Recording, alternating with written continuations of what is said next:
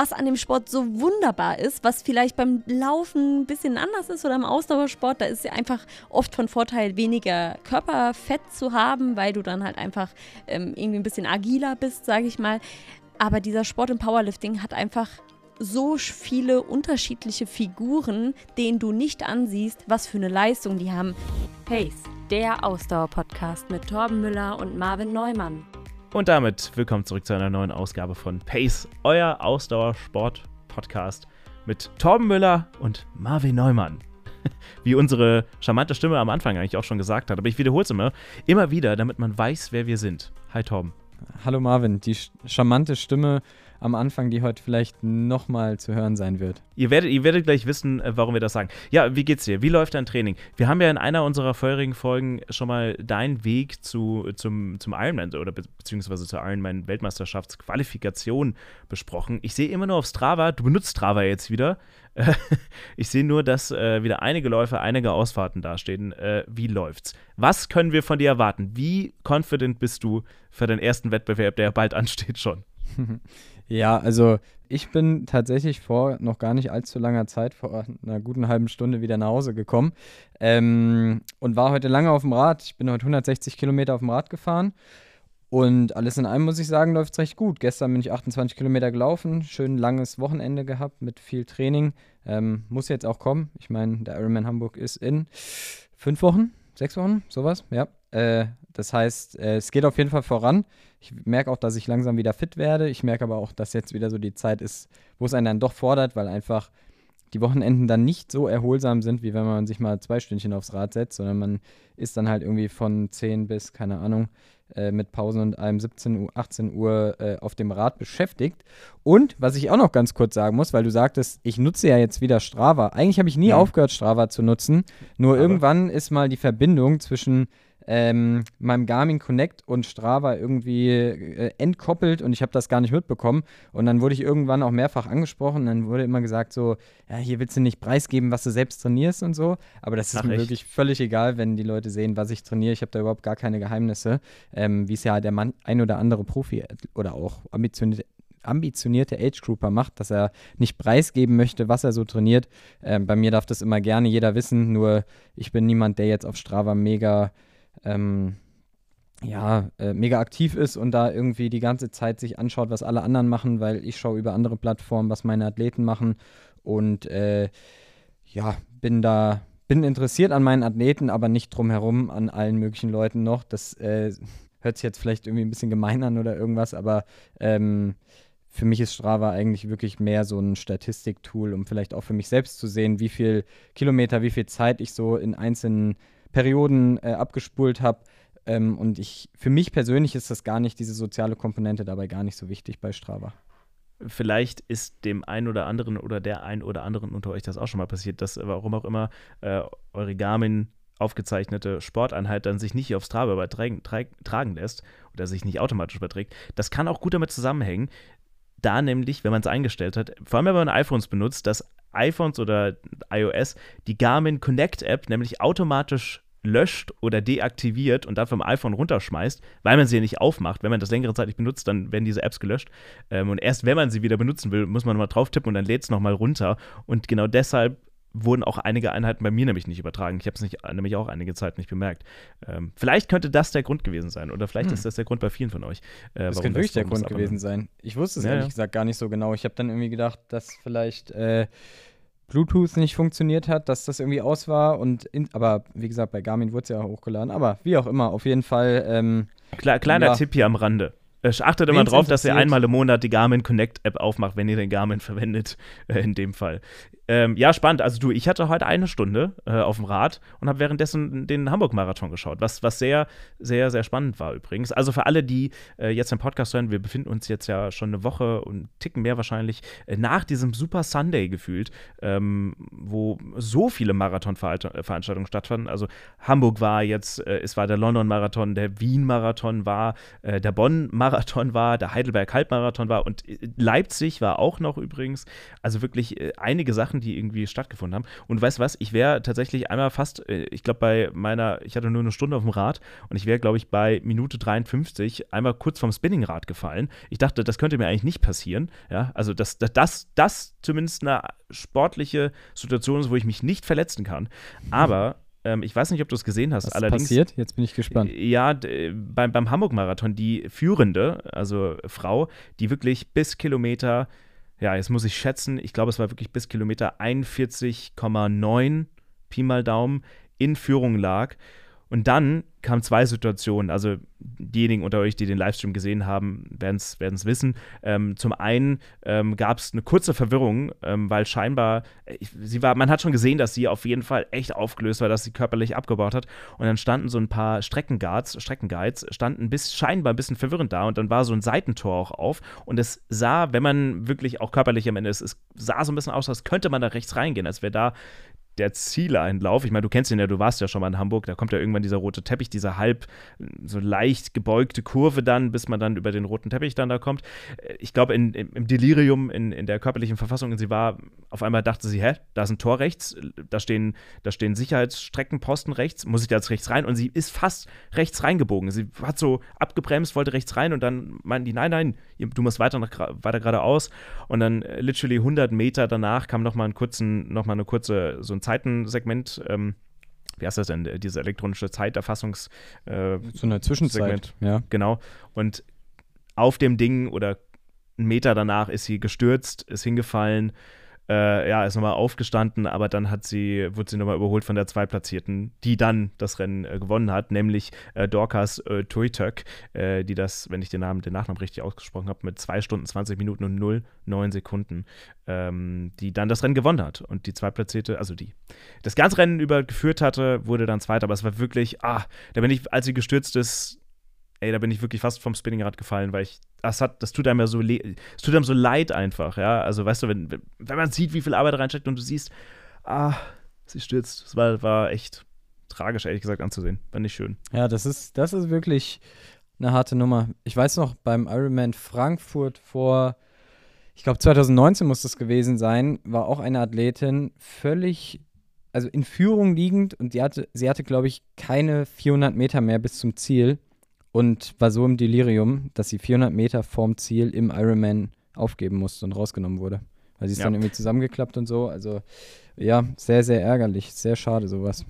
Ansonsten, ihr werdet es bestimmt mitbekommen haben, Richard Ringer hat seine Olympianorm geschafft, ist 2 Stunden, 8 Minuten und 8 Sekunden gelaufen, also 2 Sekunden unter der Norm.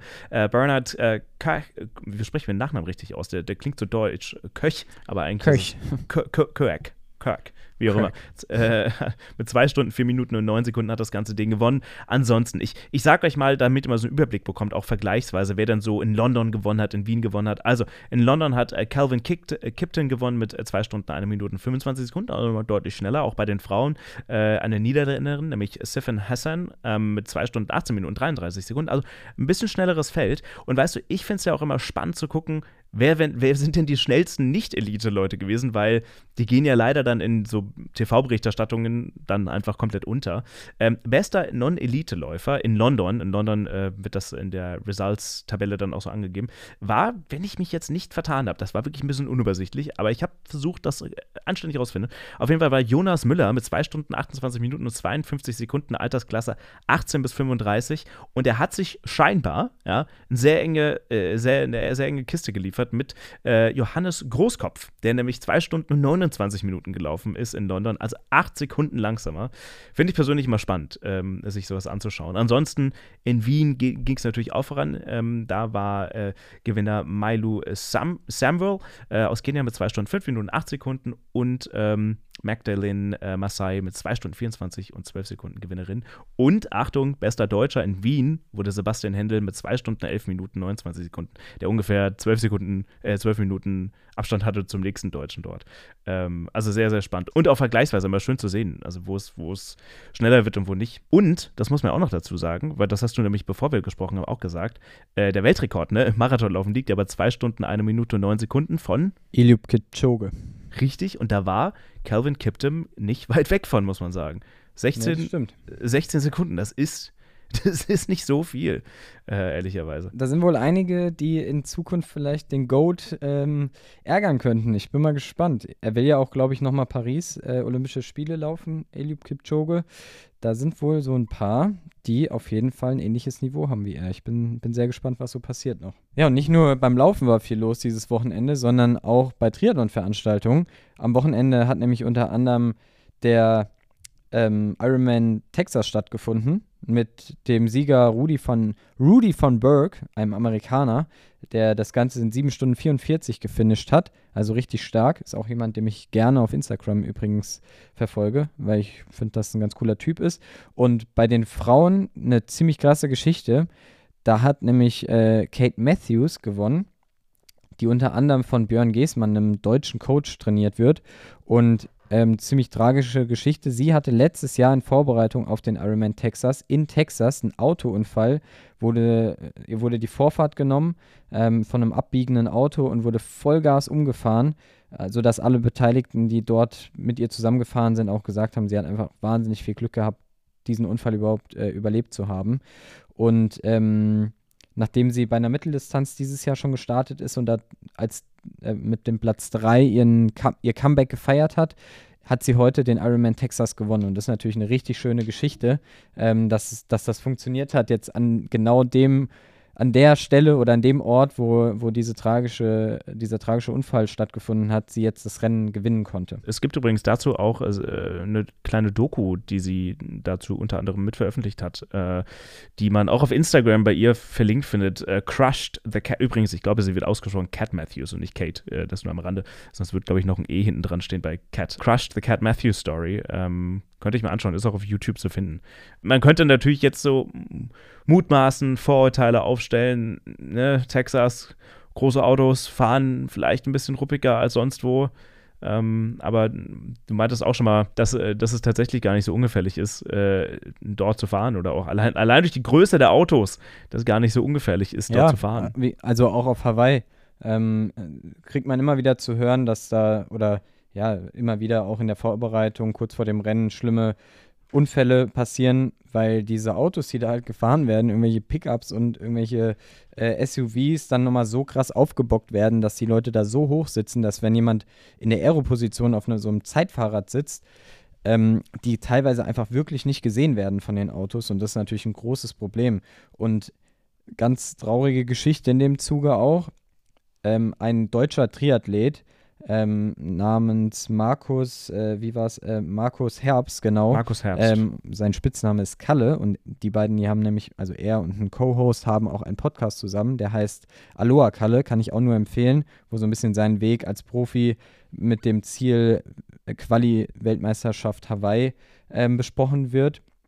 Und da habe ich jetzt in dem Zuge des Podcasts auch erfahren, dass er, der im gleichen Homestay wie Kate Matthews oder Cat Matthews, ähm, untergebracht war. Also Homestays in Amerika ist es oft so, dass man einfach irgendwo bei einer Familie dann untergebracht ist, die quasi einem, ja, in ihrem sehr großen Haus meistens irgendwo, ja, Zimmer zur Verfügung stellen.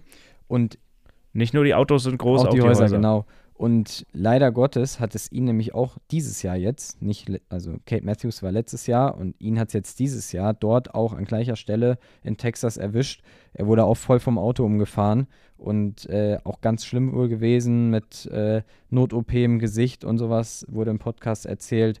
Ähm, also er ist toi toi toi zum Glück auch äh, aus, außer Lebensgefahr und äh, es werden wohl auch keine bleibenden Schäden zurückbleiben, aber ja, für ihn ist halt die, die Saison jetzt wahrscheinlich auch gelaufen und er muss erstmal schauen, dass er jetzt auch wieder auf die Beine zurückkommt. Genau. Ansonsten äh, Gran Canaria, äh, Challenge Gran Canaria war auch noch. Äh, ja. es, es, ist so viel passiert an diesem super, super Weekend des, des Ausdauersports. Sam Laidlow. Da waren ja auch Sam ein paar Laidlow hat gewonnen. Äh, kein Deutscher, aber ein Franzose, der auf Hawaii letztes Jahr auch schon für Aufsehen erregt hat, ähm, weil er dort Zweiter wurde und die Norweger so ein bisschen geärgert hat, ist noch vor Christian Blumenfeld auch ins Ziel gekommen. Und ähm, ja, hat mich irgendwie gefreut, dass er da jetzt das Rennen gewinnen konnte. Und unsere deutsche Anne Haug, die ja auch schon auf Hawaii Siegerin wurde, Weltmeisterin wurde, hat das Rennen bei den Damen gewonnen. Waren einige Deutsche am Start, ein paar Deutsche, von denen man vielleicht ein bisschen was erhofft hat, ja, hatten vielleicht nicht den idealen Tag, den sie sich gewünscht haben. Patrick Lange war am Start oder auch Jan Stratmann war am Start. Also ein paar, die vielleicht unter ihren Möglichkeiten geblieben sind, aber alles in allem auf jeden Fall auch die Triathlon-Saison im vollen Gange, kann man sagen. Übrigens, Sam Ledlow, ich habe mich natürlich auch gewundert, warum, warum wird er nicht ausgesprochen Sam Ledlow als Franzose, aber in Großbritannien äh, unter anderem geboren. Äh, das nur so als Side Note, vielleicht für, für diejenigen, die ihn nicht kennen. Ähm, ja, ansonsten äh, prall geführtes Wochenende und eigentlich geht es ja immer so weiter. Also jetzt zumindest mal bis zum Sommer stehen denn noch so ein paar Laufevents an. Auch unser Lauf beim Marathon Mainz, der ansteht. Wir sind angemeldet mit der Staffel, äh, laufen da den Marathon zusammen. Und was natürlich auch für so einen Marathon oder für einen Ausdauersport generell nicht ganz unwichtig ist, das weiß ich noch von meinem ersten äh, Halbmarathon, äh, den ich völlig unvorbereitet gelaufen bin. Meine Schultern und meine, meine Arme haben so wehgetan. Zwei Bereiche, mit denen ich nicht gerechnet hätte, dass sie schmerzen. Und warum haben sie wehgetan? Weil ich sie überhaupt nicht trainiert habe. Und warum Kraftsport so wichtig ist und wen wir da gleich zu Gast haben, gut, ihr seht es eigentlich auch schon am Sendungstitel, ähm, die nämlich unter anderem bei der deutschen Meisterschaft war, eines Kraftsportwettbewerbs. Äh, darauf kommen wir gleich zu sprechen und wir hören uns dann nach einer ganz kurzen Unterbrechung wieder. So, und damit zurück und nicht nur zu zweit zurück, sondern wir dürfen jetzt auch noch unsere Gästin heute begrüßen. Wir sind nämlich jetzt nicht mehr alleine, sondern haben ähm, starke Unterstützung, stark im wahrsten Sinne des Wortes. Genau, richtig. Wir haben eine Powerlifterin dabei. Und, was man ja ruhig mal sagen kann, äh, in welcher Beziehung sie zu uns steht. Sie ist nämlich deine Cousine und meine Freundin. und Richtig. Genau, nachdem sie letzte, letztes Wochenende erfolgreich bei der deutschen Meisterschaft im Kraft-3-Kampf bzw. im Powerlifting teilgenommen hat, wollten wir es uns nicht nehmen lassen, uns mal ja, oder vielleicht anders gesagt, ein bisschen über unseren Ausdauertellerrand hinauszuschauen und vielleicht auch mal über eine ganz andere Sportart mit ihr zu sprechen. Und damit begrüße ich Sie auch mal. Hallo Cindy. Hallo. Und ihr habt mich auch gleich schon zum Lachen gebracht. Äh, in meiner äh, zwischenzeitlichen kurzen und wirklich nicht nennenswerten Läuferinnenkarriere ähm, hatte ich auch immer genau einen Schmerz und das war ein Bizeps. Also äh, nach, nach längeren Läufen äh, habe ich es direkt in den Armen gemerkt, Marvin. Äh, da kann ich direkt, kann ich direkt einhaken, ja. Ja, es bleibt, glaube ich, nicht aus. Und für die aufmerksamen Zuhörerinnen und Zuhörer unter euch, vielleicht, vielleicht kommt euch ja diese Stimme auch bekannt vor. Aber könntest du mal, könntest mal diesen einen Satz für uns sagen, den alle kennen sollten? Pace, der Ausdauer-Podcast mit Torben Müller und Marvin Neumann.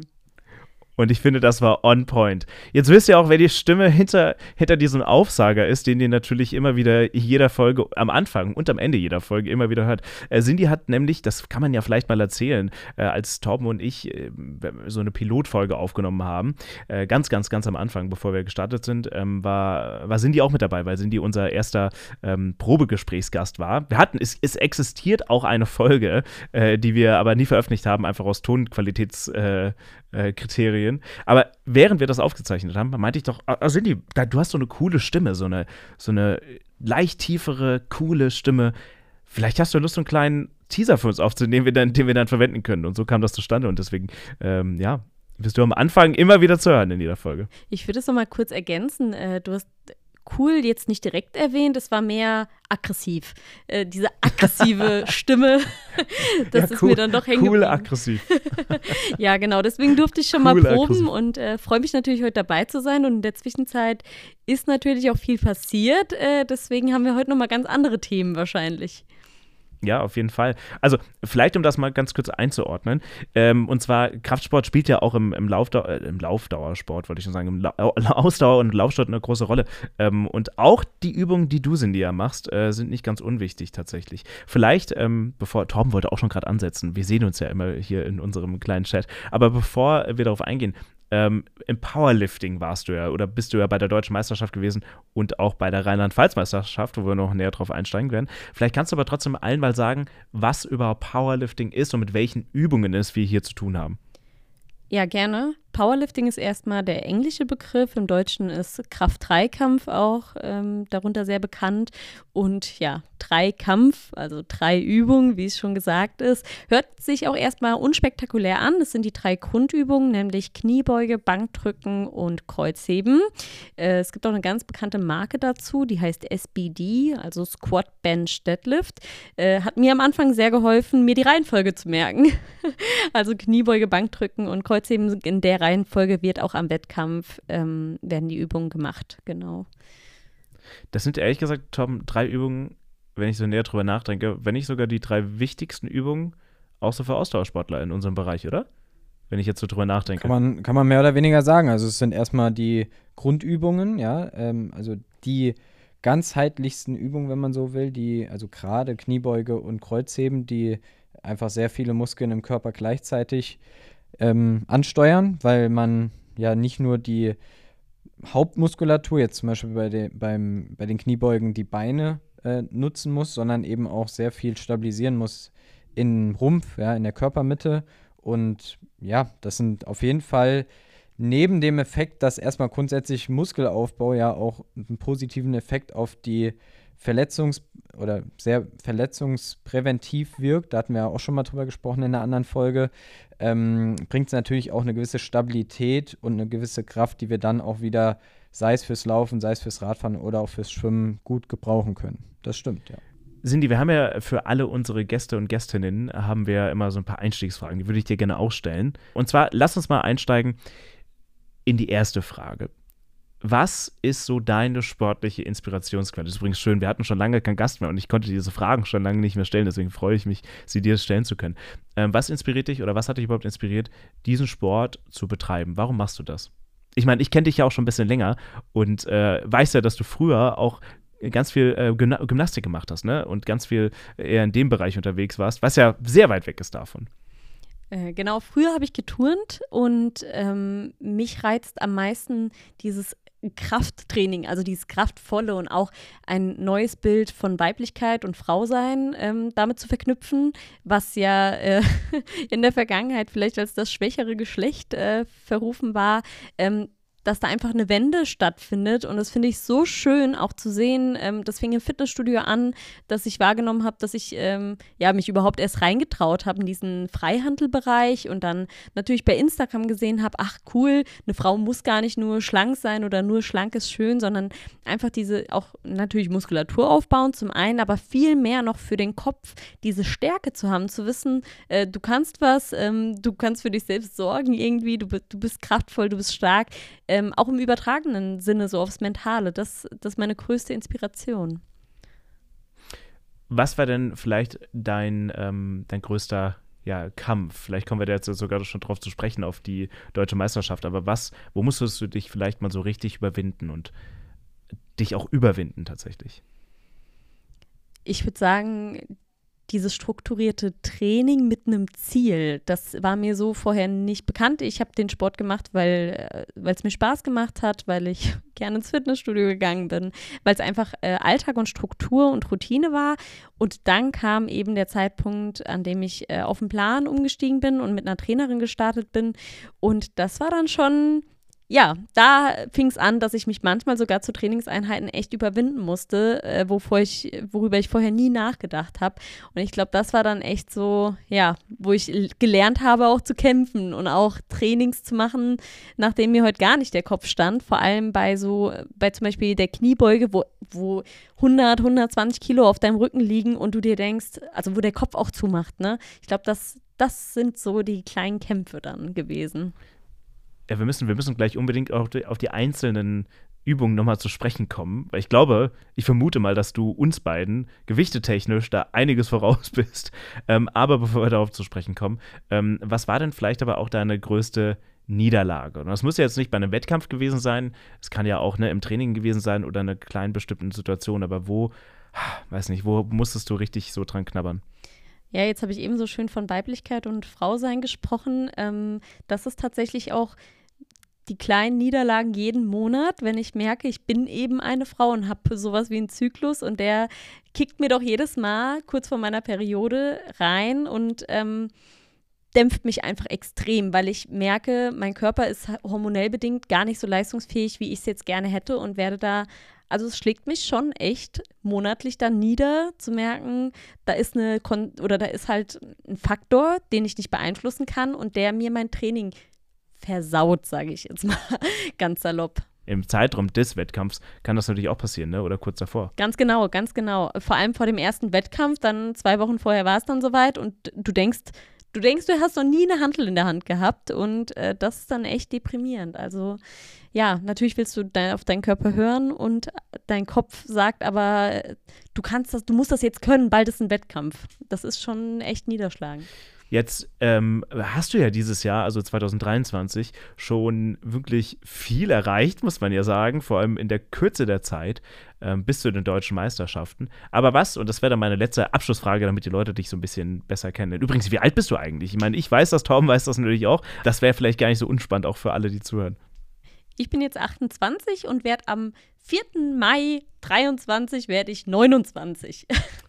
Das heißt, das ist eigentlich eine kleine, fast, fast, fast Geburtstagsausgabe. Also es ist nicht mehr, okay, nicht mehr ja. nach, nach der Veröffentlichung zumindest dieses, dieses Podcasts. Okay, aber wo möchtest du denn gerne noch hin? Also hast du dir so Ziele gesetzt? Du arbeitest ja auch mit der Trainerin zusammen. Ähm, Gibt es so konkrete Ziele, ob das jetzt Gewichte sind oder Wettkämpfe sind, ähm, wo du gerne hin möchtest? Oder vielleicht auch softe Ziele. Also, ne, kann auch sehr individuell sein. Aus gegebenem Anlass ist es mein Ziel, wieder 2024 auf den deutschen Meisterschaften zu starten. Und aus gegebenen Anlass sage ich deswegen, weil jetzt vor ein paar Tagen erst die neuen Qualifikationsnormen dafür veröffentlicht werden und die wurden mal ordentlich angezogen. Also das ist eine Herausforderung und ist ein Ziel, was äh, es auf jeden Fall anzugehen gilt. Ja, das kann ich mir vorstellen. Ähm, lass uns mal über die einzelnen ähm, ja, die einzelnen Übungen sprechen, vor allem auch über die Gewichte. Also ich glaube, der ein oder andere Läufer, Schrägstrich Triathlet, äh, hat vielleicht schon mal Kniebeugen gemacht oder auch Kreuzheben gemacht. Vielleicht zur Einordnung, wenn ich Kreuzheben mache, gut, jetzt musste ich nach der Verletzung ein bisschen runterschrauben, aber ich glaube, äh, vor der Verletzung habe ich maximal auf beiden Seiten irgendwie 15 wenn überhaupt 16,25 Kilo hingepackt. Was ist das mal? Zwei, äh, 32 irgendwas plus die Stange. Also irgendwas um die 50 Kilo, äh, glaube ich, beim Kreuzheben äh, Pi mal Daumen. Wie viel, wie, wo, wo befinden wir uns bei dir bei den ganzen Gewichten? Wie kann man das bei dir einordnen? Also es wird äh, in der Powerlifting-Szene dann immer von PRs, also Personal Records, gesprochen. Und es ist zu unterscheiden zwischen dem Gym-PR, also ein, ein Personal Record, der nicht auf einem Wettkampf stattgefunden hat, sondern eben im, im Training, beziehungsweise vielleicht auch nicht ganz Technik so on, on fleek war, sondern äh, ja, der halt so nebenbei mal aufgestellt wurde und eben die Wettkampf-PRs, die dann im Wettkampf tatsächlich ähm, von offiziellen Kampfrichterinnen und Kampfrichtern abgenommen werden. Ja, und zu den Gewichten kann ich sagen, jetzt ähm, in der Kniebeuge liegt der Gym-PR bei 132,5. Auf der Bank waren es 72,5 und im Kreuzheben waren es 152,5 Kilo. 100, Moment, 152 Kilo im Kreuzheben. 152,5. 5 Kilo im Kreuzheben. Also man muss ja dazu sagen, vielleicht mal, ich glaube, das ist ja im, im, im, äh, Kraftsport vielleicht gar nicht so unwichtig. Wie groß bist du, dass, damit Leute das mal kurz einordnen können? Also in welcher Gewichtsklasse findet man dich? Also meine Größe, ich bin also 1,62 groß und es war bei mir ganz lange die Frage, ob ich in der Gewichtsklasse bis 63 Kilo starte oder bis 69 Kilo und im Alltagsgewicht bin ich so irgendwas zwischen 65 und 67 Kilo. Das heißt, beide Gewichtsklassen wären möglich gewesen. Da ich aber noch relativ am Anfang stehe, habe ich mich für die oder mit meiner Trainerin zusammen für die höhere Gewichtsklasse entschieden, einfach um nicht irgendwie runtercutten zu müssen oder mir Stress machen zu müssen mit dem Gewicht und habe mich dann jetzt an der deutschen Meisterschaft mit 67,4,5 eingewogen und auf der Rheinland-Pfalz-Meisterschaft hatte ich mich mit 66,5 oder 6 eingewogen. Okay, also äh, trotzdem, äh, Torben, weil vielleicht für dich jetzt Frage, wie viel, das weiß ich nämlich auch wirklich gar nicht, wie viel, wie viel schaffst du eigentlich beim Kreuzheben? Wo bist denn du da? Also aktuell nicht viel wahrscheinlich. Ähm, es gab mal eine Zeit, wo ich auch deutlich mehr im Fitnessstudio war als aktuell. Äh, da habe ich auch irgendwann mal äh, so, also ich glaube, mein All-Time-Record, aber wie gesagt, zu dem Zeitpunkt, äh, das war auch irgendwie so Corona-Zeit, wo ich nicht viel Ausdauersport gemacht habe, sondern deutlich mehr trainieren dann war. Waren, glaube ich, mal irgendwas 100, 135 oder 140 Kilo oder sowas, so um den Dreh. Ähm, aber das ist auch schon eine Weile her. Also, äh, Stand jetzt, ähm, wenn ich jetzt morgen ins Fitnessstudio gehen würde, müsste ich mir auf jeden Fall aufpassen, dass ich mir keinen Bruch hebe, wenn ich 100 Kilo probiere hochzuheben. Ey, vor allem, was ich ja sagen muss, ich habe ja auch drei Monate eine Kreuzheben-Pause gemacht, einfach um, um die Hüfte zu entlasten. Und ich habe das ja dann, was, für zwei Wochen wieder zum ersten Mal gemacht. Ich habe auf einmal Muskeln in der Innenseite meines Beines gespürt. Also, das war ja unfassbar. Und zwar schon nach ungefähr sieben Mal das Ding anheben. Also, das, äh, und, das, und da war es ja deutlich reduziert, was die Gewichte betrifft. Noch nicht mal, noch nicht mal ein Zehntel von dem sind die, was du, was du heben kannst. Das ist ja unfassbar. Aber ähm, Cindy ist ja auch Rheinland-Pfalz-Meisterin geworden. Ja, ja, das, das haben wir noch gar nicht erwähnt, ja, tatsächlich. Warum du überhaupt bei den deutschen Meisterschaften warst, äh, unter anderem, ähm, ist ja auch, dass du, dass du Rheinland-Pfalz-Meisterin geworden bist. Also in, in unserem schönen Bundesland hier, also, oder in meinem, ihr wohnt ja äh, nicht in Rheinland-Pfalz, äh, aber zumindest äh, bei uns. Ähm, wie kam das eigentlich dazu, dass du dich erstens mal dafür qualifiziert hast und zweitens dann auch da gewonnen hast? Zur Qualifikation kam es dadurch, dass ich eben bei dieser Rheinland-Pfalz-Meisterschaft mitgemacht habe und auch das Ziel hatte, mich zu qualifizieren. Also für die deutsche Meisterschaft gibt es eine Qualifikationsnorm für jede Gewichtsklasse. Die lag jetzt in der 63er Gewichtsklasse bei ähm, 310 Kilo und in der 69er Gewichtsklasse lag die bei 340 Kilo. Ähm, wenn ich da vielleicht ganz kurz einhaken darf, also nur mal ganz kurz, um vielleicht unsere Zuhörerinnen und Zuhörer mitzunehmen, ähm, wie sowas zustande kommt. Also wir haben ja schon gesagt, es gibt diese drei Übungen und in den drei Übungen hat man immer drei Versuche pro Übung. Und das Maximalgewicht, was man dann innerhalb dieser drei äh, Versuche, drei Wiederholungen eben geschafft hat, ja, äh, wird dann quasi über alle drei Versuche hinweg addiert. Das heißt, diese 340 Kilo, hast du gesagt, ähm, ist quasi dann äh, addiert aus dem Gewicht, ähm, äh, jetzt muss ich auch überlegen, Squat, also Kniebeuge, dann äh, Bankdrücken und Kreuzheben. Das wollte ich nur noch kurz ergänzen. Genau, ich würde noch mal hinzufügen, beim Wettkampf wird eine Wiederholung gezeigt. Dann gibt es eine kleine Pause, dann sind die anderen halt dran. Dann zeigst du die gleiche Übung nochmal, eine Wiederholung und dann noch ein drittes Mal. Also du hast drei Versuche pro Grundübung. Das heißt, du stehst insgesamt neunmal auf der Plattform im ganzen Wettkampf und dein bester Versuch geht in deine Wertung ein. Das wird dann, wie schon gesagt, addiert und das ergibt ein Total. Also das heißt, genau dieses Total ist auch die Qualifikationsnorm, also diese Gewichtszahl. Also 340 Kilo war die Qualifikationsnorm für die deutsche Meisterschaft.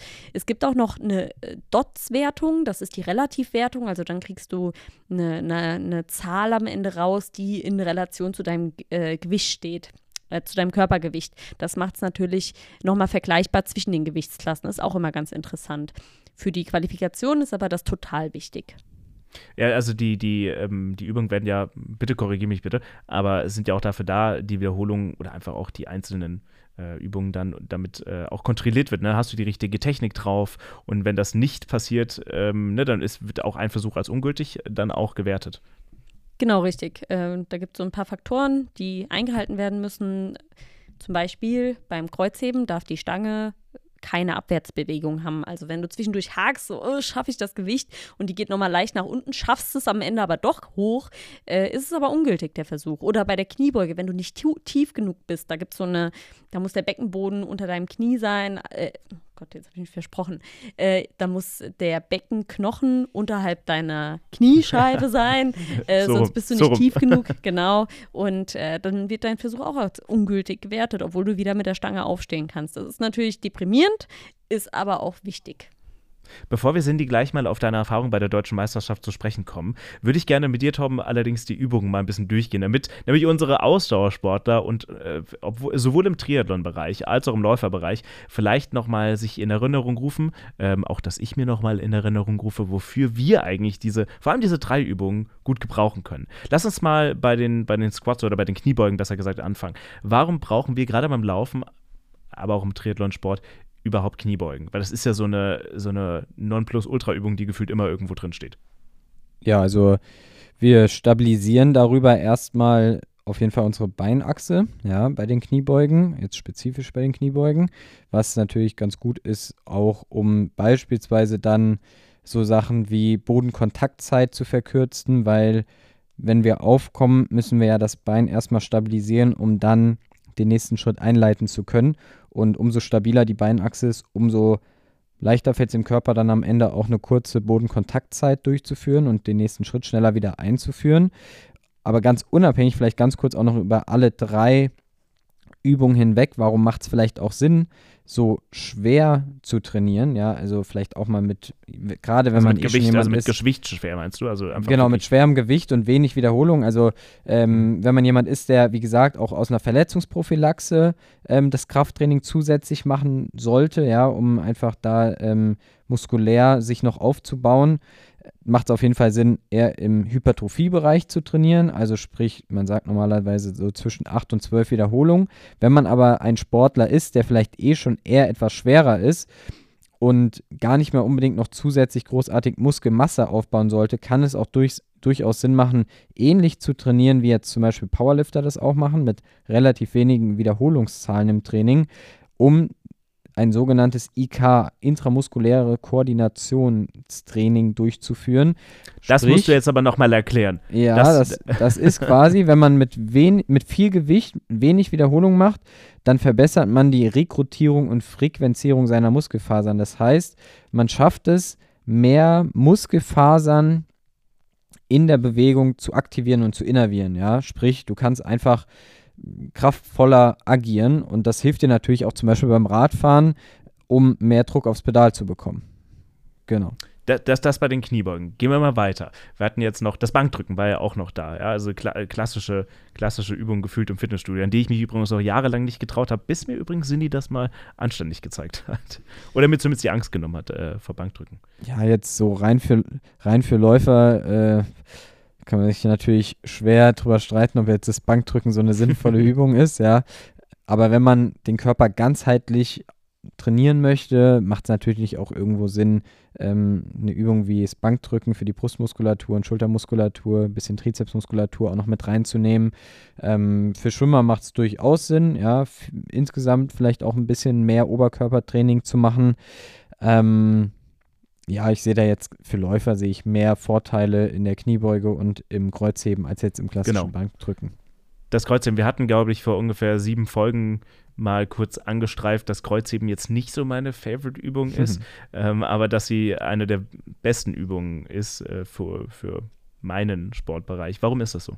Ja, weil, also beim Kreuzheben werden einfach sehr, sehr viele Muskelgruppen gleichzeitig ähm, beansprucht. Du hast die, ähm, den Rückenstrecker relativ stark drin, du hast Beinvorderseite, Beinrückseite, also die Hamstrings und auch den Quadrizeps re recht stark aktiviert.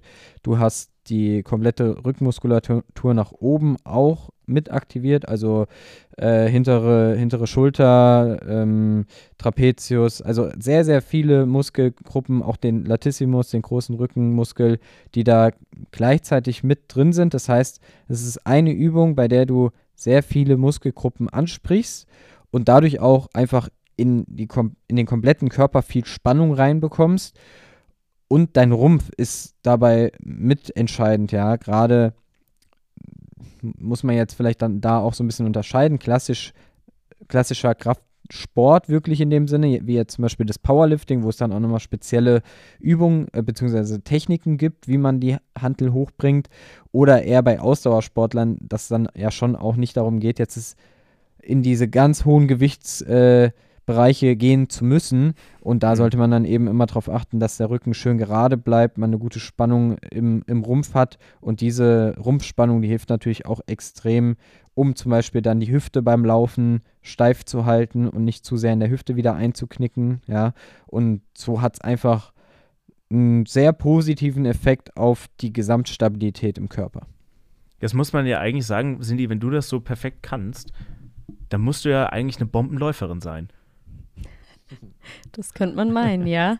Und äh, perfekt können, da hat meine Trainerin bestimmt auch noch eine andere Meinung zu, denn an der Technik, an der Technik gibt es immer was zu holen. ja, gut. Aber hast du, aber du bist doch mal gelaufen, ne? Also, oder hast du es zumindest mal wahrscheinlich auch durch, durch Torben dann oder Radfahren vor allem dann mal für dich ausprobiert, aber das ist nicht so, nicht so dein Fall, ne? Genau, das mit dem Laufen fing eher zu Corona an. Da waren die Fitnessstudios dann halt einfach geschlossen und ich habe dann bei Torben auch mitbekommen, okay, Laufen ist wohl eine Alternative oder gibt es wohl auch. dann habe ich mich mal dran gewagt, ähm, hat auch manchmal Spaß gemacht, äh, habe das dann auch relativ viel gemacht, also was heißt viel, ne? 30 Kilometer die Woche bin ich dann schon mal gelaufen, ähm, war dann zumindest mein Ziel zeitweise und kaum waren die Fitnessstudios wieder, Fitnessstudios wieder geöffnet, ähm, hat man mich nicht mehr in den Laufschuhen gesehen, beziehungsweise bei weitem nicht mehr so oft. Ähm, ja, wobei ich merke natürlich, das ist eine ganz andere Form der Fitness. Ne? Klar, ich fühle mich kraftvoll, ich fühle mich fit, ich fühle mich stark. Äh, man pusht sich auch gegenseitig im Verein und im Fitnessstudio, keine Frage. Nur dieses dieser Ausdauersport ist einfach eine ganz andere Art von Fitness und Sportlichkeit. Äh, wenn ihr irgendwann mal Cindy im Fitnessstudio äh, Studio antreffen solltet oder warum auch immer mit, Fit, äh, mit Cindy trainieren solltet, achtet nur bitte darauf, dass ihr nicht eure Laufschuhe anzieht ähm, oder laufanmutende Schuhe anzieht. Ähm, da werdet ihr sofort gerügt, zu Recht. Ja, bin ich allergisch, ähm, ja. Ja, das, das, habe ich am eigenen Leib schon gemerkt. Genau, Aber also zu, Recht, den, zu Recht. Den direktesten Kontakt zum Boden ist da tatsächlich am allerbesten und mit so einer Dämpfung dazwischen, wie ihr das gern habt bei euren, mit euren Läufer Läuferfüßchen äh, ist man im Fitnessstudio nicht so gut Läuferfüßchen.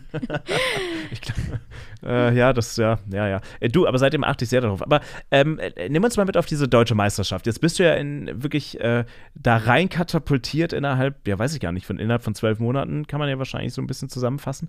Ähm, wie war das denn vor Ort? Äh, du bist da ja auch nicht unbedingt dran gegangen und hast gesagt, ich will das jetzt gewinnen, denke ich mal, sondern das auch als Erfahrung gesehen, das einfach mal mitzunehmen und einfach mal dabei zu sein. Trotzdem, wie war das für dich vor Ort? Wie war das sprichwörtliche Kräftemessen? Ja, ähm, erstmal ganz wichtig auch, Kraft- oder Powerlifting spezifisch trainiere ich seit, ja, seit Mai seit Mai 22, ähm, habe dann seit September 22 meine Trainerin, bin im Januar 23 auf meinem ersten Wettkampf gestartet und durfte dann im April 23 auf der deutschen Meisterschaft starten. Also innerhalb kürzester Zeit waren das wirklich viele Learnings und äh, habe ich dann natürlich auch an der deutschen Meisterschaft gemerkt, ich habe noch wahnsinnig wenig Erfahrung. Also da waren andere, die, was weiß ich, schon ihren zehnten, zwölften Wettkampf gemacht haben, sehr im Vorteil, was die Abläufe angeht. Du kommst dahin. Ich war erstmal total erschlagen, dass alles so groß war auf einmal. Es war halt eine ganz andere Hausnummer als unser kleiner Vereinswettkampf. Diese, klar, Rheinland-Pfalz-Meisterschaft hört sich toll und groß an. Im Endeffekt ist es aber einfach noch eine kleine Sportart, wobei die halt sehr wächst, was ich dann vor Ort in Karlsruhe oder in Krötzingen, möchte ich noch dazu sagen, der ASV Karlsruhe und Schwerathletik Mannheim, die beiden Vereine haben die deutsche Meisterschaft zusammen ausgerichtet und haben das wahnsinnig gut gemacht. Also die haben da wirklich vieles vorgebeugt, was, was hätte schiefgehen können, haben das gut organisiert äh, und trotzdem war ich mit meiner Unerfahrenheit einfach auch sehr erschlagen von der Größe. Äh, möchtest du denn verraten, so welchen Platz du belegt hast und wie das dann am Ende so lief mit der Platzierung und welche Gewichte du stemmen konntest oder welches, welches äh, Gesamtgewicht am Ende bei dir auf dem Tableau stand? Ja, gerne. Ähm, mein Ziel war ja auf der Rheinland-Pfalz-Meisterschaft, mir diese Qualifikationsnorm zu holen. Die lag bei 340 Kilo total. Ich habe sie mit 342,5 Kilo total geholt und habe es geschafft. Und ähm, ja, habe dann gedacht, naja gut, wenn sie da ist, dann starten wir mal auf der deutschen Meisterschaft.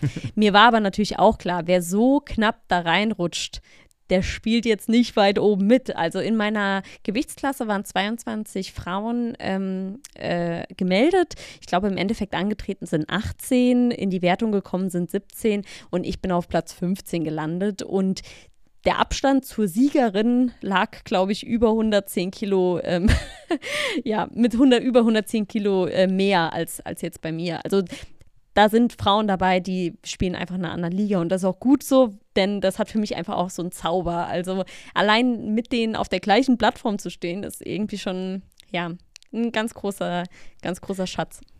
Und, und vermutlich machen die das ja dann auch dann doch noch mal einen Ticken länger dann als du, aber umso beachtlicher ist es dann ja überhaupt, dass du es dann dahin geschafft hast, äh, dorthin. Was, was hast du denn eigentlich aus dieser, naja, aus diesem Jahr ein bisschen mehr, obwohl, nee, genau, genau ein Jahr jetzt dann so für dich mitgenommen? Was war denn für dich so ein persönliches Learning, wo du sagst, krass, ja, das hat mich jetzt für mein Leben echt weitergebracht? Was ich mir vorher vielleicht nicht eingestehen wollte, was ich gelernt habe und was andere bestimmt schon längst wissen, äh, strukturiertes Training kann echt Erfolge bringen. Natürlich ist es schön, einfach nach Lust und Laune und Spaß zu trainieren und gleichzeitig ist es aber was ganz anderes mit einem Plan, jede Woche von deiner Trainerin einen neuen Plan zu kriegen, der auf dich angepasst ist. Äh, das hat so einen krassen Benefit. Also ich wäre niemals äh, auf dieser deutschen Meisterschaft so angetreten ohne Trainerin oder ohne individuelle Planung, besser gesagt. Und ich ich weiß nicht, ob ich auch für immer so in, diesem strukturierten Sport bleibe, weil dieses Spaßtraining, ja, ja, ist einfach meins, sage ich mal. Aber es ist schon krass zu sehen, was aus einem rauszuholen ist, wenn man es eben mal dann ja, zielstrebiger angeht. Was mich ehrlich jetzt noch interessieren würde, das geht jetzt ein bisschen weg von der deutschen Meisterschaft oder auch von, von den Wettbewerben selbst, aber ähm, wir haben darüber gesprochen, als du mir so ein bisschen die Übung beigebracht hast, ne? als ich mit Torben tatsächlich angefangen habe zu trainieren und dann auch Krafttraining machen musste und mich auch, ich mich als schmächtiger Typ ähm, ehrlicherweise unwohl gefühlt habe in diesem ganzen Freehand äh, Freihandelbereich im Fitnessstudio. Und du hast mir das tatsächlich genommen, wo, worüber ich dir sehr dankbar bin, bin bis heute drüber. Ähm, nun ist es aber so, ähm, es gibt einige oder ein paar Frauen, die ich öfter mal sehe in dem Freihandelbereich. Ähm, aber die überwiegende Zahl ist ja dann doch immer noch männlich. Ich schätze mal, dass generell dieser, äh, dieser Sport einfach ein sehr männlich geprägter Sport ist. Ähm, wie, wie gehst du damit um, beziehungsweise wie siehst du vor allem auch die, ich nenne es mal Szene von innen heraus, weil das ist ja echt immer was anderes, das von außen zu betrachten, seine vielleicht Vorurteile zu haben ähm, oder die manche auch haben. Ähm, aber wie nimmst du das denn so von innen wahr? Gibt es da so ein bisschen so ein Begucker, so im Sinne von, naja, soll die doch mal machen? Oder nehmen die dich dann auch ernst? Oder nehmen die auch vor allem die weiblichen Teilnehmer, äh, Teilnehmerinnen dann auch ernst? Ja, du wirst lachen. Ähm, ich glaube, bei der deutschen Meisterschaft jetzt gab es ungefähr 200 Teilnehmende und die Hälfte davon waren Frauen. Und ähm, innerhalb der Szene nehme ich diese Geschlechterdifferenz gar nicht so wahr, beziehungsweise dass Frauen dann beäugt werden oder oh, was machten die da, sondern das ist schon eher ein Phänomen aus dem Commercial Gym. Also wenn du zu McFit gehst, dann natürlich fällst du auf, ja, natürlich fällst du auf, wenn du deutlich mehr Gewicht bewegst als der Durchschnitt.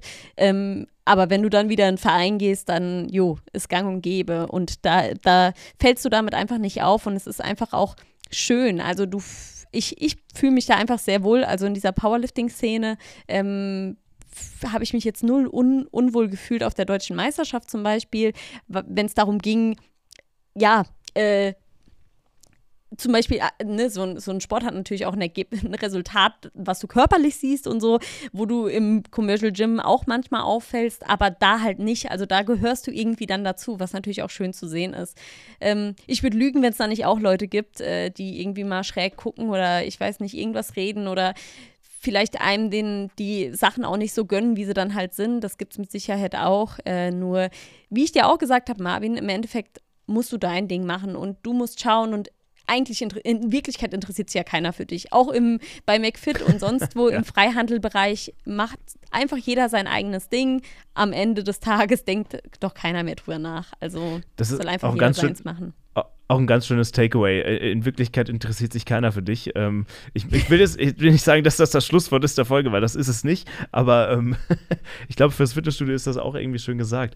Ähm, ich meine das positiv auch gemeint. Ne? Ja, ja, also ja, ja, am Ende des Tages, ihr müsst euch gar nicht unwohl fühlen. Am Ende interessiert sich keiner für dich. Absolut. Ähm, ich finde übrigens, je nachdem, wenn du noch mal ins Laufen doch noch mal einsteigen wollen würdest und gar nicht so sehr in die Ausdauersport äh, oder ins Ausdauerlaufen. Ähm, wir hatten ja schon mit Rebecca hier gesprochen, äh, die du ja auch kennst hier im Podcast. Ähm, wir haben über High Rocks unter anderem äh, geredet. Ähm, das könnte ja vielleicht, falls du irgendwann mal sagst, ja, jetzt habe ich meine Ziele erschafft, äh, geschafft in dem Bereich, vielleicht könntest du dann ins Rocks einsteigen. Hast du das mal ausprobiert? Ich hatte mal den Plan, das auszuprobieren mit dem Torben zusammen. Ich habe ihm auch mal Tickets dafür geschenkt als Double, äh, Double Mixed ähm, Teilnehmende. Äh, dann kam Corona und dann, ja, ist jeder wieder so in seins gegangen. Also einfach nicht weiter verfolgt. Aber tatsächlich könnte ich mir das gut vorstellen. Ich finde ja auch diese CrossFit-Richtung echt äh, cool, dieser Mix aus diesen Kraftübungen und aber auch Ausdauer. Also im CrossFit gibt es ja tatsächlich in den Wettkämpfen auch ähm, Schwimmen oder Kanufahren oder Kajakfahren, besser gesagt, ist da mit drin da war ich dann echt über, überrascht bei den CrossFit Games, wenn ich da mal reingeschaut habe. Also sowas in die Richtung könnte ich mir schon vorstellen. Und ich will auch dazu sagen, ich habe mir jetzt einen Badeanzug gekauft und könnte mir auch das Schwimmen noch mal vorstellen. Also der Torben hat mir jetzt mal zwei Stunden gegeben, sage ich mal, ähm, im Kraulschwimmen äh, ich übe. Also ich bin ganz ehrlich, ich sehe mich nicht äh, in deiner Sportart. Ich bin dafür, glaube ich, echt zu schmächtig. Ähm, oder ich müsste halt krass aufbauen. Uh, da sehe ich Torben irgendwie mehr. Ich weiß nicht, warum auch immer könnte ich mir Torben so in fünf Jahren vorstellen als so richtiger Muskelpaket, denn auf die, äh, wie heißt die, FIBO oder Fibi, nee, FIBO, äh, in Köln dann irgendwie geht, so als richtig riesiges Muskelpaket und irgendwie so ein Bodybuilder ist. Also Torben, du, du meinst es ja schon, dass du dieses Jahr noch einmal so richtig Ironman angehen möchtest.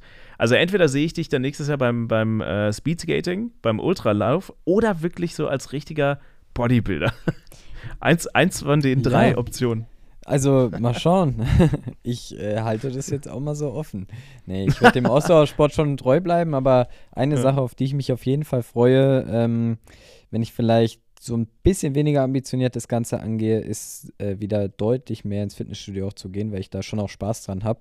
Ähm, und ich finde, das ist immer eine schöne Kombination. Und aktuell, wie gesagt, äh, steht bei mir Fitnessstudio sehr weit hinten an. Auch aus zeitlichen Gründen nutze ich die Zeit dann doch lieber, um neben der Arbeit und allem, was so ansteht, dann lieber eben meinem Ausdauertraining genügend Aufmerksamkeit zu schenken. Aber wie gesagt, äh, mal schauen, was die Zukunft so bringt. Aber für, für so Powerlifting wäre ich auch viel zu schwach. Ich möchte äh, da bei der Gelegenheit noch mit einer Sache aufräumen, Marvin, weil du jetzt gerade gesagt hast, äh, schmächtig. Erstens, es gibt ja verschiedene Gewichtsklassen, auch bei den Männern. Das stimmt, ja. Da gibt es auch verschiedene Qualifikationsnormen und ähm, genau das zum einen, also es muss nicht irgendein Kampfgewicht erreicht werden, um da starten oder konkurrenzfähig zu sein. Und was an dem Sport so wunderbar ist, was vielleicht beim Laufen ein bisschen anders ist oder im Ausdauersport, da ist ja einfach oft von Vorteil, weniger Körperfett zu haben, weil du dann halt einfach ähm, irgendwie ein bisschen agiler bist, sage ich mal. Aber dieser Sport im Powerlifting hat einfach so viele unterschiedliche Figuren, denen du nicht ansiehst, was für eine Leistung die haben. Das ist sowas Tolles. Also für alle, die irgendwie mal reinschauen wollen, können mal bei Instagram kleines Delta eingeben. Das ist Sarah Klein, die startet in der Gewichtsklasse bis 52 Kilo. Und was die an Gewichten bewegt, also so, so eine goldige junge Frau, wenn du die so siehst und dann reißt sie solche Gewichte ab. Also es ist wirklich unglaublich. Also deswegen nochmal zum Thema schmächtig. Deine, deine Optik hm. hat äh, gar nichts damit darüber auszusagen, unbedingt, was du leisten kannst. Ist ja schon ja, während, cool. Vielleicht ja, da auch ganz kurz, wenn ich da auch einhaken darf. Ähm, also ich war ja live vor Ort auch und habe mir das ganze Spektakel dort bei der deutschen Meisterschaft angeschaut. Und das, das ist auch was, was total cool an dem Sport ist, zu sehen, was für absolut unterschiedliche Körperkonstitutionen zu einer ähnlichen Leistungsfähigkeit in diesem Kraftsektor führen können, ist total krass. Also du hast da wirklich alles. Du hast da Leute, die einfach ja aussahen eigentlich wie fast wie Bodybuilder, ja, also einfach brutal definierte Muskelpakete waren. Du hattest da aber auch Leute, die waren recht kräftig, ja, und hatten einfach ein bisschen mehr Gewicht, waren ähnlich stark. Und dann hast du Leute, die würdest du sehen und würdest sagen, das vielleicht eher ein Ausdauer, also nicht ganz so extrem, aber von der, von der Tendenz eher relativ schmächtig, aber halt auch unheimlich stark. Also total spannend zu sehen, wie diese unterschiedlichen Körperkonstitutionen ja dann doch irgendwo sich in, in ähnliches Leistungsmaß im Kraftsport dann auch entwickeln können. Ja, ich glaube, da kann man sich sicherlich von euch, also mit euch meine ich jetzt ähm, die Powerlifter, also eure Szene sind die, äh, auch irgendwo was abschauen. Ne? Also gerade was, was Technik betrifft ähm, und, und solche Sachen. Ich glaube, warum ich das gerade eben so gesagt habe, hängt vielleicht auch ja mit so gesellschaftlichen Dingen zusammen. Ne? Man redet sich klein, ich rede mich klein oder es ist nicht so die Norm, die man so im Fitnessstudio sieht als äh, als, als, ja, oder nicht, nicht, äh, im Zweifelsfall habe ich halt einfach ein Muskelpaket vor Augen, was dann irgendwie, äh, weiß ich nicht, am äh, beim Bankdrücken, weiß ich nicht, 80, 90, 100 Kilo da erhebt und ich kämpfe mich da ab mit meinen, was habe ich dann auf beiden Seiten im Moment? 16 Kilo oder sowas oder 17 auf beiden Seiten so. Was für mich auch schon eine krasse Improvement ist, also von vor fünf Monaten oder sowas. Ja, und das ist ähm, gut und äh, jeder hat mal irgendwo angefangen und es ist ja gar nicht für jeden das Ziel. Ich glaube, du hast das auch mal bei Instagram geteilt, dass nicht jeder hat im Fitnessstudio das Ziel, jetzt, äh, was weiß ich, mit einer ja. riesen Brust- und Sixpack da rauszugehen, sondern äh, ich habe neulich erst eine Frau gesehen, die wahnsinnig viele, Stab viele Stabi-Übungen gemacht hat. Die hat sich da in Position gehalten, wo ich dachte, ne, bei aller Liebe und äh, vier, fünfmal die Woche trainieren, das würde ich so nicht hinbekommen. Und du hast ihr, also ich habe es natürlich auch direkt gesehen, hat ihre Brooks-Laufschuhe angehabt. Da wusste ich natürlich, dass sie aus dem Laufsport kommt. Aber die hat natürlich ganz andere Sachen drauf gehabt und es war ja auch gar nicht ihr Ziel, da jetzt äh, 150 Kilo hochzuheben oder so. Ja. Ja, ich glaube, das ist so eine Sache, die hat mir auch geholfen, so als Läufer oder jemand, der vor allem läuft, zu sagen, okay, wisst ihr was, äh, ich mache hier mein Ding, okay, ich schaffe halt da nicht so viel wie ihr, ist mir egal, ich mache es aber auch aus ganz anderen Beweggründen. Während davor, während ich überhaupt nicht ne, so einen Plan hatte und auch mich gar nicht so spezifisch aufs Laufen konzentriert habe, sondern irgendwie das Gefühl hatte, ich muss das Muskelmasse aufbauen, da habe ich mich fast schon schlecht gefühlt, ja, dass man, dass ich so wenig hebe, weil ich einfach versucht habe, den nachzueifern. Aber ich glaube, deswegen hängt das damit zusammen, weil dieses typische Stereotypbild von äh, Gewichte heben ist halt Muskeldude und weniger ja, jemand, der irgendwie schmächtig ist. Also, Leute, für euch, die da draußen, die zu hören, wer weiß, vielleicht ist ja so eine Zweitkarriere neben dem Laufen, neben dem Triathlon. Vor allem, ich glaube, es geht vor allem an die Triathleten, die vielleicht im Zweifelsfall ein bisschen stärker sind als die Läufer. Ähm, aber selbst da, ähm, eine Zweitkarriere im Powerlifting zu machen. Witzigerweise war sogar äh, bei Cindy in der Gewichtsklasse ein Mädel auch dabei. Da haben die im Livestream auch gesagt, dass sie neben dem Powerlifting eigentlich eine Trailrunnerin ist. Das war auch ganz spannend. Ja das, deswegen, also vielleicht wäre ja was. Oder Cindy, du musst es andersrum machen. Du kommst wieder äh, zurück in den Laufsport, in den Trailrunning-Sport oder in den Radsport. Wer weiß. Ich, ich schau mal, ich schau mal. Eine Zeit lang habe ich ja mit Duathlon geliebäugelt, weil Radfahren Stimmt, ja. ähm, macht echt mhm. Spaß. Das kann ich so sagen. Also, wenn man eins festhalten kann, ist, du sitzt an der besten Ausdauersportquelle äh, an die du dich wenden kannst, wenn es soweit ist. Ähm, sag mir mal vielleicht zum Abschluss nochmal, ähm, was würdest du denn Leuten oder jemand, der sich jetzt für deine Sportart interessiert, vielleicht hat ja irgendjemand, der gerade zuhört, ein bisschen Feuer und Flamme, wurde, irgend so ein kleines Feuer ist entfacht und denkt sich so, ah, vielleicht gucke ich mir das mal an. Ähm, aber auch für alle anderen, was würdest du ähm, denen mitgeben oder vielleicht auch dir selbst mitgeben, bevor du damit angefangen hättest? Also was was hättest du dir gerne gewünscht, was dir jemand gesagt hätte, bevor du mit dem ganzen Sport angefangen hast? ich habe es ja ganz lange aus der Ferne ähm, angeschwärmt, sage ich mal, bevor ich mich getraut habe, in einen Verein zu gehen. Also ich habe gedacht, oh Gott, äh, was soll ich im Verein? Ich bin viel zu schwach und dann sind da vielleicht nur Leute, die, was ich schon sonst wo gestartet sind. Und ich wünschte, es hätte mir jemand gesagt, ähm, geh einfach hin, du wirst da nett aufgenommen. Und genauso war es halt im Endeffekt auch. Also ich habe ganz lange diesen Schritt abgewartet, wirklich da mal anzurufen und zu sagen, hallo, ich habe im Internet gelesen, darf ich mal kommen? Und dann hieß es natürlich sofort, klar, bitte komm gerne und hey, noch mehr Frauen im Sport, gerne, gerne, gerne. Und äh, das möchte ich auch genauso weitergeben. Also wer damit liebäugelt oder vielleicht auch aus der Ferne mal denkt, oh, es könnte mir irgendwie liegen, einfach mal fragen. Einfach Leute fragen, die es schon machen oder mal anschreiben bei Instagram oder ja, sowas einfach machen. Blöd gesagt, einfach machen. Natürlich meine ich damit jetzt nicht die Technik, sondern da sollte man schon mit Plan dran gehen, bevor man sich irgendwie wehtut. Also nicht irgendwie jetzt denken, ich lade mir mal 150 Kilo auf die Handel und äh, gehe in eine Kniebeuge rein. Äh, das empfehle ich überhaupt nicht, sondern eher dieses ähm, den Schritt wagen, daran zu gehen, so. Ja. Wenn Leute sich übrigens bei dir melden möchten, geht das natürlich auch. Wir verlinken gerne dein Instagram-Profil auch in unserer Podcast-Beschreibung. Und äh, dann können sich alle auch gerne mal ein Bild davon machen, wie das dann bei dir ausschaut, äh, wenn, wenn du denn dann deinen Sport betreibst. Cindy, vielen lieben Dank, dass du bei uns zu Gast warst bei PACE, dem Ausdauer-Sport-Kraftsport-Podcast, äh, äh, wie er in dieser Folge heißt. Ähm, vielen Dank, äh, dass, du, dass du ein bisschen äh, Blicke gegeben hast in deine Welt und vor allem Vielen lieben Dank, dass du eigentlich jede Folge bei Pace mit dabei bist, als Anmoderatorin und als, äh, man muss es ja eigentlich so sagen, als die Stimme von Pace. Also die richtige Stimme, die offizielle Stimme von Pace. Ja, sehr gerne. Ist mir auch eine ganz große Ehre. Ich höre es ja auch selbst jedes Mal und denke mir wirklich, ja, gut gemacht.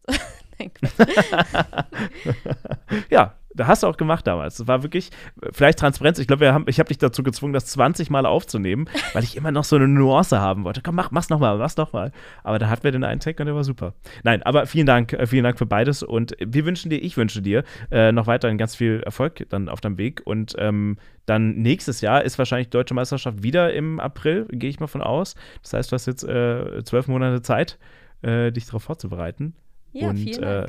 Äh, dann hören wir uns vielleicht ja nächstes Jahr wieder mit der deutschen Meisterin im Powerlifting in deiner Gewichtsklasse. Ich brauche auch noch ein bisschen. Irgendwann, wenn ich bei den Masters dann starte, können wir drüber reden. Dankeschön. Macht ihr weiter, Sehr gerne. ist ein guter Podcast natürlich. Vielen lieben Dank. Äh, Dankeschön dir, Torben, auch, dass du äh, auch nochmal erklärt hast. Also, ich glaube, das natürlich ist es auch irgendwo ein Thema, was ein bisschen abseits ist von unserem Ausdauersport, aber es ist ja nicht unwichtig. Also, mit wie vielen Leuten haben wir jetzt schon gesprochen, ob es Richard Ringer war oder pff, wer weiß denn noch? Ich weiß es, äh, Tim, äh, Tim zum Beispiel, mit dem wir darüber gesprochen haben, dass er aus dem Kraftsport kommt ähm, und dann ja zum Triathlonsport gekommen ist. Deswegen ist es ja kein unwichtiges Thema tatsächlich. Das stimmt. Und dir vielen Dank, Marvin, dass du uns heute so schön durch die Folge geführt hast. Ja, sehr gerne. Das ist, wenn ich eins kann, dann irgendwie durch Folgen moderieren und äh, den roten Faden halten. Bis zum Ende hin. Meistens zumindest. Sehr gut. Gut. Also, liebe Leute, wenn ihr nicht am äh, Laufen, Schwimmen oder Radfahren seid, trainiert, egal welche Sportart, weiter fleißig und dann hören wir uns beim nächsten Mal wieder. Und weiter so. Das war wieder ein wilder Abschluss. Leute, Wilder haut rein, Abschluss. ne? Tschüss, ciao und bis Ciao. Pace, der Ausdauer-Podcast mit Torben Müller und Marvin Neumann.